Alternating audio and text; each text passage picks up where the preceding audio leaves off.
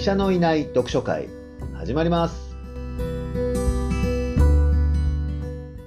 この番組は講談社の臼井颯とライター新里ゆり子が新発売の書籍最高の老後について好き勝手に感想を話す読書会です。本を購入してくださった方もまだ購入していない方にも最高の老後の魅力をお伝えできればと思います。本の感想は、ハッシュタグ、最高の老後をつけて、ツイッターなどでつぶやいていただけたらと思います。よし、というわけで今日も始まっていきましょう。はい、よろしくお願いいたします。今日持ってたけど、今日は特別編ですね。すね今日からまさに、医者のいない読書会というのを始めることになりました。そもそも医者の、まあ、医者のいらないラジオはい、でと言いながら山田裕二先生がいつも言ったんですけど今日は医者が本当にいなくて、はい、でテーマはこの本ですね「最高の老後。死ぬまで元気を実現する。5つの M」山田裕二先生がこの間書いてですね世の中に出た本、はい、この本について新里さんと話すということですね。いや楽しみです。そもそも読書会ってやったことありますか？の友人とかとこの個人的に、まあ、本の感想を話すっていうのはよくやってるんですけれどもそれをまあ皆さんにこうお伝えするっていうことは初めてです。あそうですよね、まあ、公開の読書会ですよいわば。で多分読書会っていろんなやり方があるんですけど、はい、僕がいいなと思うのは例えば本一冊だと結構大きいので、はい、時間があるなら一生ごととかそうやって分けて感想を言い合うでそうするとあ自分と違う点に人は感想を持つんだなとかあこんな見方もあるんだなってことがあってその本がより味わえるんじゃないかなと思いまして今回そんなやり方を提案したいと思います。いや本当にそうですよね。私本を読んでいてあこのセンテンスすごくいい誰かと共有したいと本の中でいっぱい出てくるので章ごとに分けてやるというのがすごくいいなと思いました。いいですねいいですね、はい、じゃあ今日はもう最初からいきましょうよプロローグ。そうですね。まず一番初めのプロローグですね。プロローグって何ですか、まあ、始まり？始まりの物語ってことですかね。そうですね。序序章みたいなところですかね。新田さんどうですか？プロローグについてこうなんかこう感想ありますか？いやあのー、このまずですね平均寿命と健康寿命についてのお話があってまず、あのー、私の両親の年齢とこの健康寿命が、えー、男性なら72歳女性なら約75歳と報告されています。という文章にまずもうこの1ページ目から感銘を受けました。両親の年齢と一緒だなと思いながら。一緒ですか。そうなんです。あの女性の方は違うんですけれども男性の方があまさにうちの父じゃないかと、まあ、一気に自分ごとに引き込まれた1ページ目でしたね。どうですか？あのお父さんは健康なんですか？この本を読み進めていくといろんな指標が出てくるんですけれどもまあ大丈夫かなこの年齢にしてはというような判断もできたのであのよかったかなと思ってます。なるほどね。でも確かにこの、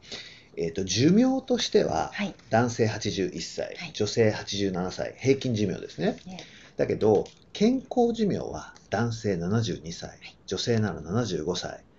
ここにギャップが、まあ、11歳とか12歳とか間があるわけですよね。やそれ全然考えたことなかったのであ。自分の両親の例えばあとは親戚のおばさんおじさんの近所のあの人の健康寿命とかどうだったんだろうってすごい考えるきっかけになって私はこのもう1ページ目から引き込まれましたね。いやそうですね。しかもさこの健康じゃない寿命つまり健康寿命の後、はい、あの最後の寿命までの間が10年以上あるって結構長くないですか？本当にそれが普段私たちがこう漠然と怖いな不安だなと思っているこの介護問題でこの健康寿命と普通の寿命の間の10年のことを言うんだろうなっていう理解にもつながりましたね。なのでこの10年をできるだけ健康のままあの生きていってほしいじゃあそのためにはどうしたらいいかなってやっぱ常々どんな人でも考えると思うのでこのプロローグすごい良かったなと思います。確かに、はい、そうですね。で同時にあの私と新座さん、まあそれなりに年は離れてるけど、はい、まあどっちかっていうと自分が今老化と言われる年齢かというとまだそこではなくて親世代の老化を考えるのが中心だと思うんですよね。でも一方でだからこの本ってその親世代に読んでほしいとか理解してほしいとか応用したいって考えるのとあと自分の問題としていやいやあと数十年したらこの健康寿命のタイミングもうすぐ来ちゃうよねとじゃあ自分今何したらいいのとそういう読み方2種類できますよね。本当におっしゃる通りで私もその年齢的にはまだあの健康寿命まであるなとは思うんですが全部の内容がこう今の生活にも応用できるものばかりとかためになるものばかりなのでこれ何歳でも読んだらいいんじゃないかなっていう感想を持ちました。いやそうですね。そして出てくるのがあれですよね5つの M というコンセプト。ですね5つの M。僕ね意外だったのは、まあはいはい意外と言っていいのかあの思った通りと言っていいのかちょっと微妙なところなんですけど、はいこの5つの M というコンセプトが出てきた提唱されたのは2017年っていうんですよね。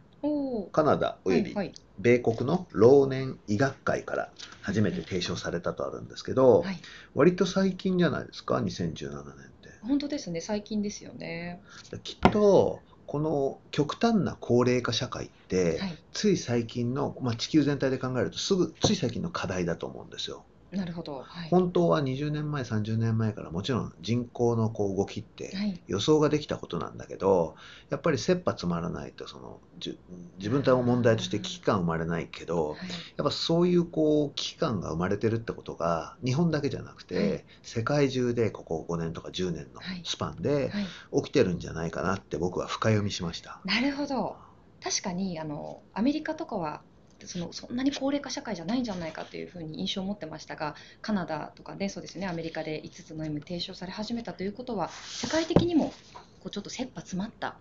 高齢化社会が迫ってるのかなっていう理解もできますよね。そうですね。特にあの移民の形で、あのか海外から、えっと、若い世代が流入してくる国ではなくて、ええ。先進国って一般的にこう少子化が進んでいく傾向があるので、あの特にその移民が少ない国ではあの顕著な傾向にあるでしょうね。でそれは日本は最先端を行ってるってことですよ。い。やあの本当に私個人的にはずっと高齢化社会高齢化社会って2017年以前からやっぱり意識していたので確かに意外でしたね。あの2017年最近だなと思いますね。そうですね。まあ、やっぱりそそのあの日本人医師はいが、まあ、ニューヨークで働いている日本人医師からこういう本が出るっていうのはを書いて出すっていうのはやっぱりすごく意味があるような感じがしますよね。そうですね、なんか逆輸入じゃないですけどあとねプロローグ以外のことで言えば、はい僕結構この本表紙が好きなんです。あ私もすごく素敵だなと思いましたこれあのもう購入してくださってる方はあの見てらっしゃると思うんですけど素敵ですよねこれいいですよね。はいこのおじいちゃんの絵も可愛いし。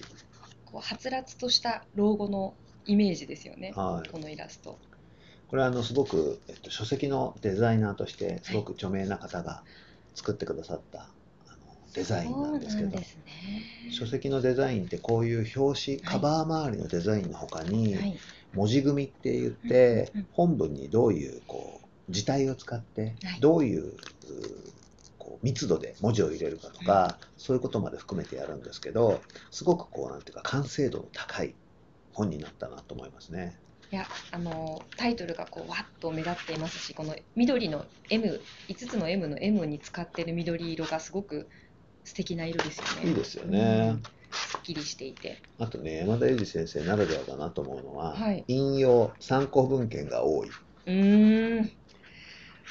趣味論文を読むこと。山田裕二先生ですもんね。これあの、はい。参考文献のページって、はい。あの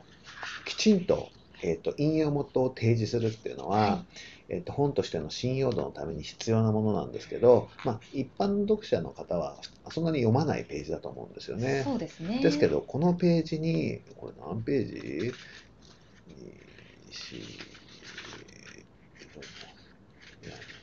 と、2、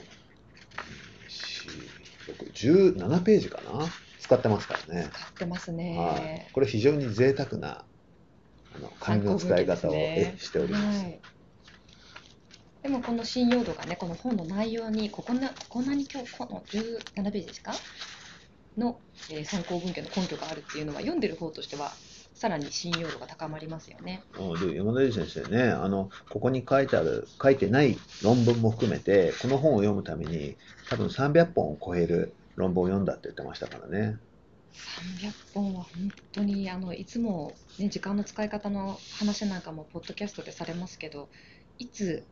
そんな論文を読んでるんだっていうぐらいの数を読まれてますよね。はい、あのスポーツジムで走りながら読んでるらしいですからね。ね読んでるんじゃないよね、ああれね。のあの聞いてるんですよねかなんかでね聞いてるっておっしゃってましたよねはい。最近真似してます？あの家事をやるときに何かを聞くあ、そうですよね、はいそういう意味では、そう、 Voicy とか便利なんですよね。本当ですよ。はい、ボイシーとかポッドキャストは確かに私もそんな使い方をしています。というわけで今日はあのはいプロローグと、まあ、表紙とかですね、カバーとかデザインの話をちょっとしました。いやすごいあの聞いてらっしゃる皆さんでこの書籍ってどうやって作られるのかなということに興味もある方もいるかなと思うので参考になっていいんじゃないかなと思いまあす。、確かに。そうだと思います。どうしてこの本を出すことになったみたいな話もちょっとしてもいいかもしれませんね。はい。よし、じゃあ次回はそれと、今度プロローグの方。あ、プロローグじゃないや。ね序章か序章ですね。。はいい、じゃあ行きましょう。はい。じゃあ今日もどうもありがとうございましたあ。りがとうございました。今日は最高の老後のプロローグについて2人で話しました。皆さんの感想も Twitter などでぜひ教えてください。